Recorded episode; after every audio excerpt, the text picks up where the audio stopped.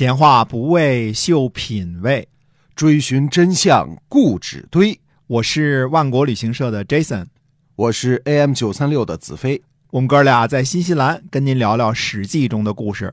各位听友，大家好，欢迎收听《史记》中的故事，是由新西兰万国旅行社的 Jason 为您讲的。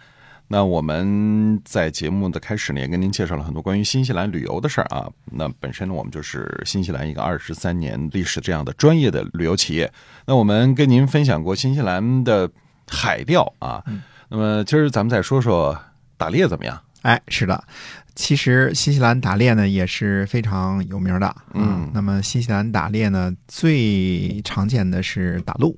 哎，打鹿啊，哎，因为新西兰呢很多荒山，嗯荒山之中呢，呃，把鹿呢就放养，就是哎。野着，所以啊。是真正是野鹿了，嗯。啊头上长着很多角的啊。对对对，呃，当然这种真正的野外的这种打鹿呢，就是要求比较高了，嗯你可得各种装备，而且得有向导。嗯、对玩枪嘛，这个响导呢，它是可以用鼻子闻，用眼睛看，可以嗯看到鹿的踪迹啊、在哎野地里打鹿，不是在这个鹿场里打鹿、啊。对，这是真的野外狩猎哈。哎，对的，嗯、那价钱非常高，而且吃很多辛苦啊。嗯当然，猎人呢，就是为了享受这种猎人的乐趣啊。但是真的喜欢打猎的朋友觉得真的是好玩啊。哎，高价旅游，这个新西兰是有本地是有开展的，大家嗯这真有兴趣可以啊。其实你想想，自己打的鹿，找人给运回来，然后密封了之后运回中国，这是我打的鹿肉，这是我亲手打的啊。嗯、那范儿呢，绝对是够大的。对，这跟你在国内，比如说鹿场里边打鹿那个感觉完全不一样哈。但是你说大山里拖只鹿回来，这都得人工，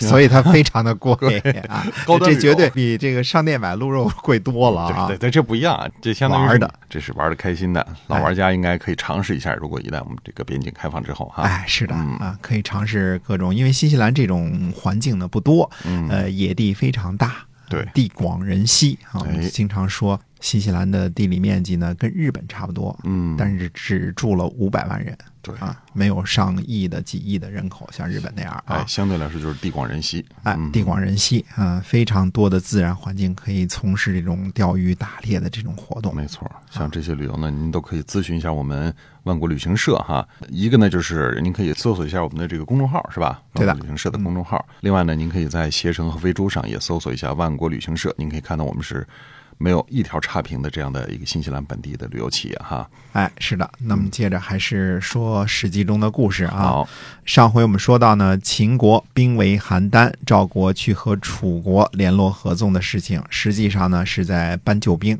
而楚国呢也答应出兵相救。平原君的夫人就是魏公子无忌的姐姐，所以平原君呢同时给魏公子无忌和魏安喜王写了很多书信，向魏国求救。远水解不了近渴嘛，嗯嗯魏王呢派遣晋鄙将十万军救赵。秦昭王呢就派使者告诉魏安喜王说：“说我攻击赵国，邯郸、丹木之间就会被拿下。诸侯中谁敢救援赵国，等到攻克邯郸之后，一定一并攻击他。嗯，那么魏国的救兵还敢去救援邯郸吗？魏国恐惧啊，所以就让人呢命令禁闭说，把军队呢就地停留在荡阴呢，就是今天的汤阴啊嗯并没有继续呢向邯郸方向进发。嗯那发了救兵，但是不去邯郸有什么用啊？可见就是说，这个诸侯间合纵，口头上怎么都行，一旦动真格的就不容易了。而且这个秦昭王的威胁，并非只是威胁，是吧？对的，嗯，魏国呢倒也不是啥都没干，就派遣客将军辛元衍悄悄地进入了邯郸。那么新旧的新，它也是一个姓氏吗？为什么？就是说什么叫客将军啊？呃，新旧的新不是姓氏，啊新元就是地名嘛。啊，啊辛元衍呢是新元将军的将军的意思啊。嗯客将军呢，就是他本来不是魏国人，但是在魏国呃担任了官职，所以称呼他为客将军。那么秦国也有这个叫法，比如说呃客卿啊，客卿胡商啊啊，这个都是这个意思。啊哦，是这样的。那么辛元衍将军来邯郸做什么来了？辛远将军呢，进入到邯郸呢，通过平原君游说赵孝成王，说呢，秦国之所以围困邯郸啊，就是因为之前呢，秦昭王和齐闵王争强要称帝，不久呢又被迫放弃了帝号。现在齐国已经变得弱小了，只有秦国雄霸天下。所以秦国这次呢，不是贪图邯郸，还是想称帝。如果赵国真的发使臣尊奉秦昭襄王为帝，秦国高兴了，一定会罢兵离去。对于这套说法呢，平原君自己呢也犹豫未决。哦，所以看来只是魏国救兵停留在汤阴的一种说辞，魏国也未必知道秦昭王到底是咋想的吧？呃，借口是肯定的啊，就是这个事儿找个说法嘛，对吧？但是呢，也反映了魏国的一些思潮，因为新远远将军呢，他不只是说晋鄙派来的，而是魏王派来的。如果能够名义上尊秦国为帝，秦国就此不攻伐赵国，估计魏国也会有样学样。如果秦国不是这个意思，反正现在被围困的是邯郸，不是大梁啊，到时候再说呗啊。可见秦国强大的武力威吓之下呀，东方诸侯呢都是在是否屈服的问题上有所犹豫。就是屈服的话呢，底线在哪儿不知道。而这个时候呢，齐国的鲁仲连正好在邯郸，就去见平原君，问他这事儿应该怎么办。那鲁仲连是齐国的使者吗？啊，不是，他只是呢喜欢筹划天下大事啊，是个游说的人物啊。那么，但是呢，他又不肯做官啊，自视甚高，正好在齐国游历，赶上了围城。哦，那么这个平原君是怎么样回复鲁仲连的问询的呀？平原君说呢，说我赵胜哪里还敢说什么呀？之前对外损失了四十万的军队，现在对内邯郸被围，解决不了。现在魏王呢，派遣客将军辛远远啊，让赵国呢尊奉秦国为帝。如今呢，人还在这儿呢，我赵胜是什么都不敢说了。呃，鲁仲连说呢，说我原来以为您是啊天下的贤公子呢，现在知道不是这样。大梁来的客将军在什么地方啊？呃，请让我责备他，让他离开。平原君说呢，我把他介绍给您。于是平原君呢就见辛元衍，说东国有鲁仲连先生，我给您介绍认识一下。辛元衍说呢，说鲁仲连先生是齐国有道行的人，我辛元衍呢是人家的臣子，有使命在身，不愿意见他。呃，平原君说呢，说我已经把这事儿给说漏了。嗯，那辛元衍最后呢就。决定啊，见见鲁仲连。哦，所以他最后同意了哈。哎，那么鲁仲连见了辛远眼，说了什么呀？哎，一开始鲁仲连呢不说话啊，于是呢新元演呢就开始说，对吧？两人不能都干着啊，对吧？新元演说呢，说我看这围城之中啊，都是有求于平原君的，可是观察先生的玉貌，似乎并非有求于平原君。为什么住在这围城之中不早点离开呢？呃，鲁仲连说说世上啊，都以为暴交是不能容忍而死的，其实呢不是这样。众人呢都不懂，他是为了自己而死的。秦国是个背弃礼仪而崇尚杀敌立功的一个国家，用权谋使用他的士人和人民。如果让秦国称帝，进而为政天下。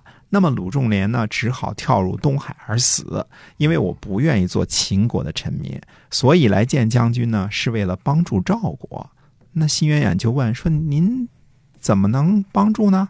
哎，那是的，您有什么什么计策呀？鲁仲连说呢：“我将让燕国和魏国帮忙啊，齐国和楚国已经在援助赵国了。”呃，辛元衍说呢，说燕国可以请求合纵，但是说起魏国，我就是魏国人，先生怎么能让魏国救助呢？嗯，鲁仲连说，魏国还没有看到尊秦为帝的祸患，如果看到了，就一定会帮助赵国。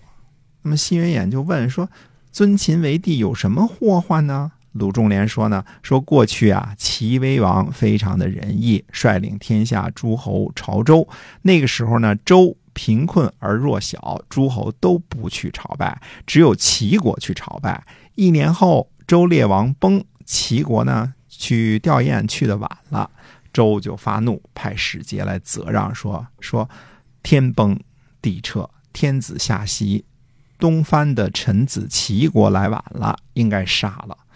齐威王呢就勃然大怒，说：“你不过就是个婢女的儿子而已。”看来这个王是庶出的啊。最后这事儿呢，就成为天下的笑柄了。呃，所以活着的时候去朝见，死了就斥骂，就是因为他不堪他的要求的缘故，因为对方是天子，无足为怪。嗯，那鲁仲连是在说名义的事情很重要哈。这那么这个辛元衍是怎么回答的呀？辛元衍说呢，说先生是否见过仆人们呢？十个人听一个人的话，是不是力量不足、智力不够啊？还是畏惧呢？鲁仲连说。魏国难道自己比作秦国的仆人吗？辛元衍说：“是的。”鲁仲连说：“呢，那我就让秦王把魏王剁成肉酱。”那新元衍就非常的不高兴，说：“这也太过分了，先生怎么能够让秦王把魏王剁成肉酱呢？”鲁仲连说：“呢，说过去九侯。”鄂侯和西伯昌是商的三公，九侯有好女进献给纣王，纣王认为他不好，就把九侯剁成了肉酱。鄂侯去争辩，就被做成了肉脯。西伯昌呢，喟然而叹，结果被关在油里，差点死掉。为什么尊奉别人为王，最后终于落得个被杀的下场呢？齐闵王去鲁国，夷为子驾车，问鲁国人说：“说你们怎么接待我们国君呢？”鲁国人说呢，说我们会使用食劳的礼节。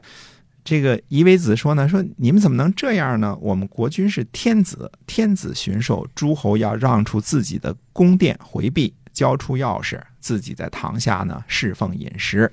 天子用过膳后退下来听政，结果鲁国就不接纳齐闵王。齐闵王想去薛，路过邹国，当时邹国国君死了，齐闵王想去吊唁。夷为子对邹之狐说呢：“说天子吊唁，主人要加倍棺椁的数量，设在北边，让天子南面而吊。”邹国的群臣说呢：“如果非要这样，我们宁可伏剑而死。”最后，齐闵王呢也不敢进入邹国。嗯，看来齐闵王出逃的时候还在摆天子的架子，所以他谁都不搭理哈。哎，鲁仲连说呢：“鲁国、邹国的臣子之前没有得到照顾，死了也没有得到馈赠，而齐闵王呢还要行天子之礼，所以鲁国、邹国都不接纳。如今秦国是万圣之国。”魏国也是万圣之国，都是万圣之国，各自都有王的称号。看到秦国打了一次胜仗，就要尊秦为帝。这样看，三晋的大臣还不如鲁国和邹国的臣子。而且呢，如果秦国真的称帝，就会。啊，变更各国的大夫和臣子，他将会夺去他认为不好的人的爵位，而使用他认为贤良的人。秦国还会让秦国的子女充斥诸侯的后宫，魏王还能像之前那样吗？将军还能像之前那样被宠幸吗？嗯，鲁仲连说的有道理啊。哎，辛元衍呢，站起来再拜而谢，说：“原来以为先生是庸人。”今天才知道先生是天下名士，我请求离开，再也不敢说地秦的事情了。呃，据说呢，秦将听说这事儿之后呢，后退了五十里。哦，这就是鲁仲连义不地秦的这个故事哈。那么邯郸依然被围，到底邯郸的前途会怎么样呢？请您继续关注新西兰万国旅行社 Jason 为您讲的《史记》中的故事。我们下期节目再会。再会。